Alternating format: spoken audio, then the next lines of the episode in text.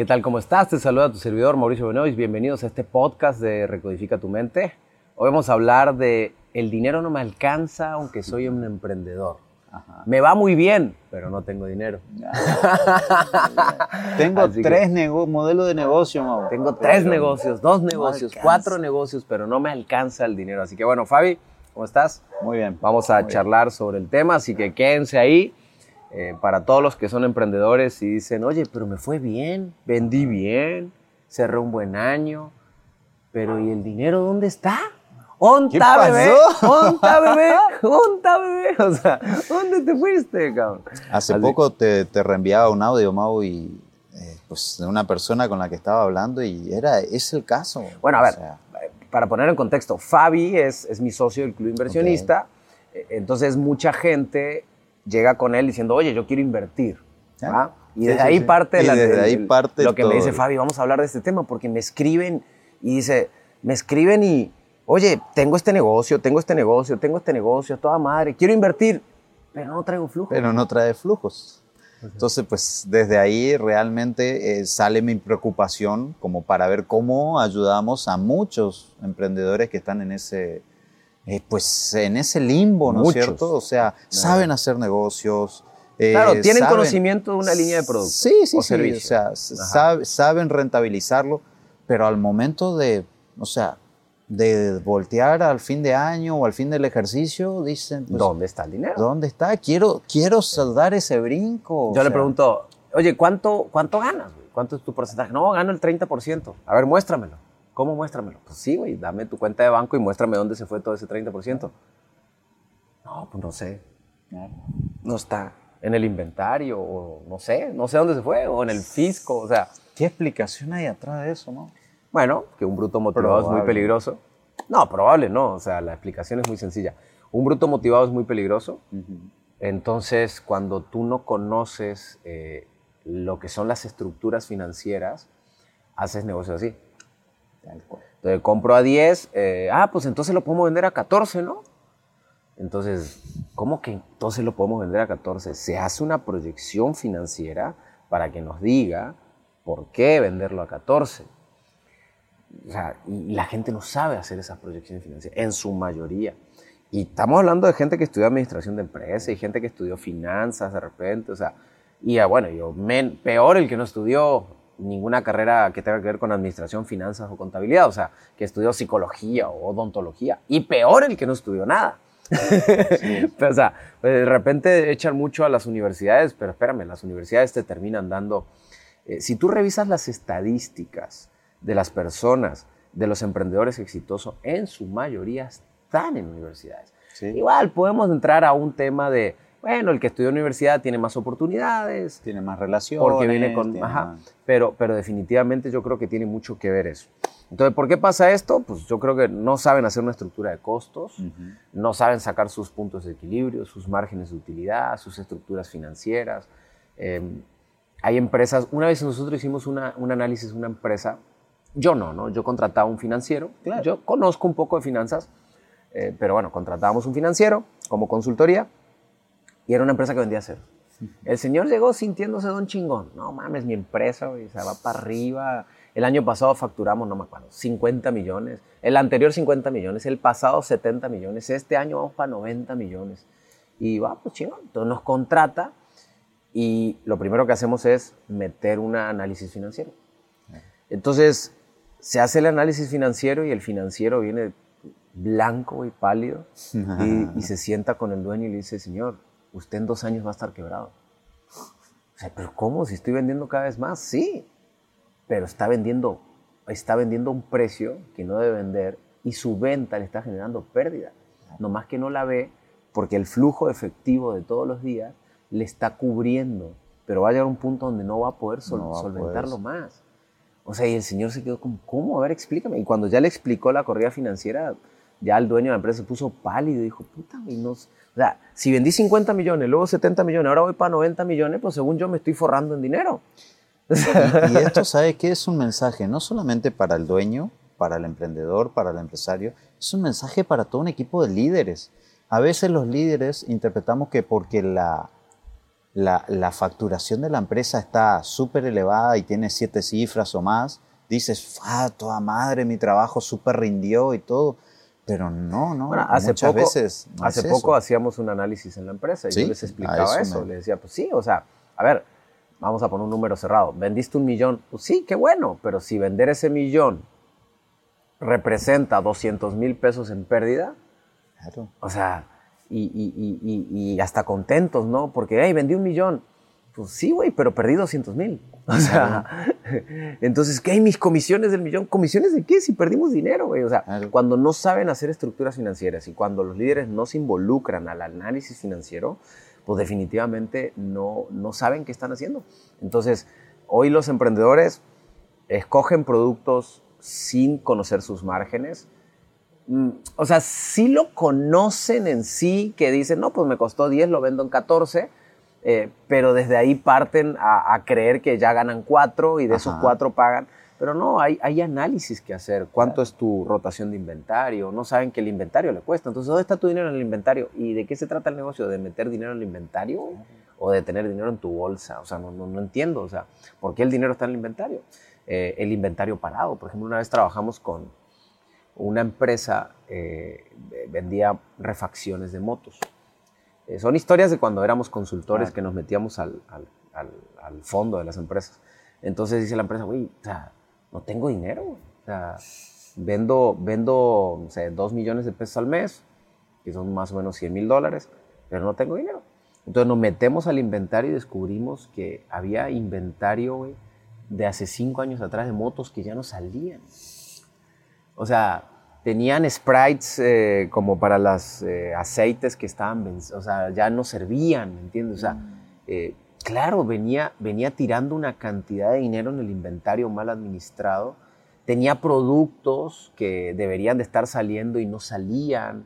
Eh, no, no, o sea, malísima estrategia, no sabían controlar su inventario y eso lo estaba llevando a la quiebra. Entonces lo que hicimos fue hacer un buen análisis de inventario, un buen stock, bueno, sacar lo que no, lo que no servía y sacar al mercado a la venta lo que sí se estaba por ir este, y empezamos a recuperar una gran parte, porque al fin y al cabo el dinero que tú tienes parado en un, en un inventario, pues es un pasivo, mientras no lo estés usando es un pasivo, ¿no? O sea, entonces tienes que transformarlo. Y deja todo eso, la devaluación que está teniendo. Bueno, hay devaluación, o sea, eh, al, fin y al cabo te está costando, ¿no? Entonces, desde ahí partimos.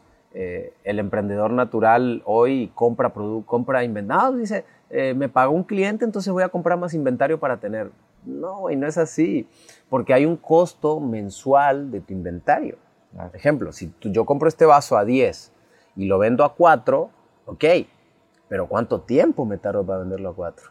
Si me tardé 6 meses, me costó 6 meses de estar en el anaquel. ¿Cuánto me cuesta el producto en el anaquel? Entonces a lo mejor ya terminé perdiendo. Entonces yo si lo vendo, lo compro a 10 y lo vendo a 4, no es lo mismo venderlo una semana después que 6 meses después. Hay un costo de anaquel la gente no sabe sacarlo, no sabe calcularlo. Y ojo, yo no soy financiero, ni les estoy dando clases de ah, finanzas. Estás diciendo que lo compraba a 10 y lo vendía a 4, güey. ¿Eh? Estás diciendo que lo compraba a 10 y lo vendía a 4, güey. O sea, lo está vendiendo 6 puntos menos. Posiblemente. o sea, y bueno, también hay de esos emprendedores, ¿eh? Que lo compran más caro y lo venden más barato porque no saben o no supieron ni a cuánto lo compraron. Porque compran nomás y no saben, o sea... ¿Cuánto les costó conseguir el producto, Yo creo que, que, que, en sí... Eh, los emprendedores, los líderes deben de tener conocimiento. Si bien no ser un experto, yo no soy un experto, pero tengo un conocimiento donde me puedo sentar a hacer un análisis, donde puedo rebatir y puedo preguntar y donde puedo cuestionar. Eh, una vez estuve trabajando con un eh, filósofo matemático y me voló la cabeza porque me explicaba el filósofo matemático que los números, o depende cómo los veas o de dónde los veas, los interpretas. Y me voló la cabeza, porque es cierto, o sea, 8 pues, puede ser mucho o poco, depende de dónde te pares a mirarlo. Si te paras de 10 es poco, si te paras de 6 es mucho. Eh, entonces, hay, hay, un concepto filosófico detrás de los números que tenemos que aprender a, a, interpretar. Entonces, ¿por qué le pasa esto a los emprendedores? Por bruto motivados, por, por desconocimientos, por, por o no tienen las herramientas o no las aplican. Por ejemplo, nosotros dentro de la plataforma de Hiperfoco tenemos un curso que se llama Recodificación Financiera, donde les enseñamos a hacer todas las estructuras financieras básicas, que son Mira, si yo, yo siempre digo que si tú aprendes balance general, estado de resultados, flujo de caja, punto de equilibrio, tienes todo. O sea, con eso tienes. Digo, eso es lo básico. Pero conociendo estos cuatro pilares, dices, güey, ya, güey, ya, ya, entendí mi modelo, ya, ya conozco mis activos, ya conozco mis pasivos, ya sé cuál es mi punto de equilibrio. El punto de equilibrio muchos no lo saben sacar. O sea, ¿cuánto es tu punto de equilibrio? ¿Cuántos productos tienes que vender? Y dice la gente, oye, pero ¿cómo puedo sacar el punto de equilibrio si tengo 15 productos o si tengo 500 productos? Pues sí se puede, ¿no? Es que mientras más producto, más difícil, o más Excel tienes que echar ahí a andar, pero al fin y al cabo se puede sacar el punto de equilibrio. O sea, pues imagínate las empresas grandes cómo le hacen, o sea, Walmart que tiene miles y miles y miles de productos. Entonces, creo que hoy los emprendedores tienen que ser muy cuidadosos porque aparte se avecina una crisis y esta crisis lo que va a hacer es, es una crisis financiera. Entonces, el que no tenga una buena estructura financiera se lo va a cargar y va a ser muy difícil salir de ahí. Muchas, muchos emprendedores pasa que cuando, cuando le proponemos pues uno de los uno de los beneficios de estar dentro del club pues es ese apoyo, ¿no es cierto?, de, de todos nuestros expertos al, al emprendedor que está formando parte de la comunidad. Y, le decimos, no te decimos que somos los dueños la verdad, pero tienes ahí a la mano expertos que te pueden mínimamente... abogados, contadores. Eh, echar una, una ojeada y darte una opinión. Después que tú decidas trabajar con ellos o no, eso por lo menos, no, es que yo tengo mi contador y tengo mi, mi financiero. Ok, pero ellos te trajeron hasta donde estás ahorita para saltar a otro, otro escalón tienes que buscar. Hay que buscar, hay que buscar y hay que abrirse y de repente hablas con tres financieros del mismo ejercicio y los tres te cuentan una historia diferente, porque hay una filosofía detrás de los números. Entonces no solamente mirar el número 2 más 2 da 4, es qué, qué significa 4. Y qué significa 4 va a depender de la historia del negocio, del futuro del negocio, de tu competencia. O sea, hay muchos factores que van a determinar qué significa 4. Entonces, si tú el año pasado vendiste 2, 4 a lo mejor puede significar mucho y un crecimiento increíble. Pero si el año pasado vendiste 5, 4 simboliza muy poco. O si tu competencia vende 4000 y tú vendes 4, significa que pues, ni pintas para tu competencia. Entonces, eh, hay, que, hay, que, hay que entenderlos, nos tenemos que enamorar de los números y creo que es una responsabilidad de los emprendedores y trasladarlo a los, a los líderes. O sea, todo se tiene que basar en datos y en números. Vimos, el negocio es de números. Eh, eh, la medicina es de números. O sea, los médicos para sacar fórmulas de médicas, pues tienen que irse a los números. Entonces, al fin y al cabo, creo que los números son todo en la vida de, de los negocios y en general, la física, la química, por donde le quieras ver, los números son claves. Quieres ser piscinero, güey, y tienes que saber cuánto cloro le echa de acuerdo a cuántos litros de agua tiene. o sea, dime un negocio que no tenga que ver con números. O algo que no tenga que ver con números, muy no, números y entenderlos y estudiarlos y mirarlos de un lado, mirarlos del otro, o sea... Sí, saber eh. cuestionarlos. Así que bueno, mis queridos emprendedores, eh, dejemos de ser brutos motivados y vamos a ponernos a chambear en los números, conocerlos, dominarlos. Eh, en la plataforma de Hiperfoco los pueden eh, tener, recodificación financiera. De hecho, tenemos un entrenamiento también de Alan Acosta, que es asesor financiero personal, ya además de finanzas personales, para que se involucren y los conozcan. Eh, hoy la gente dice, no, pues compro un Uber y lo pongo a trabajar y pues ya analizaste que eso sea negocio realmente, o sea...